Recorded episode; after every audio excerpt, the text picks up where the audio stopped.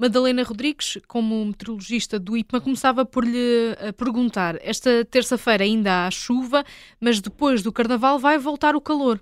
Para amanhã, terça-feira, prevê-se ainda alguma precipitação, eh, em especial na região centro.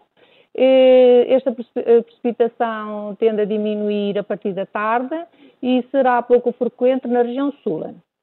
Para dia 14, quarta-feira, eh, prevê-se precipitação para o final do dia, que no dia 15 até final da manhã será por vezes forte nas regiões do norte e centro.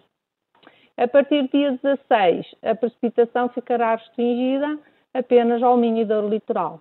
E com isto, algumas das eh, temperaturas vão subindo, com temperaturas até de uma mudança drástica no que eh, comparado com o que temos visto.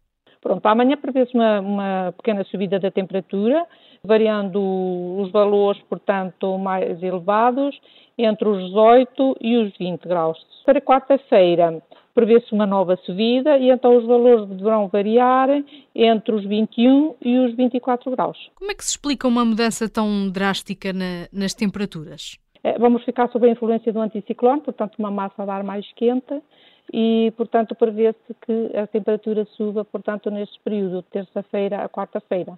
Depois, a partir do dia 15 e 16, já se prevê uma descida, sendo acentuada em alguns locais na quinta-feira.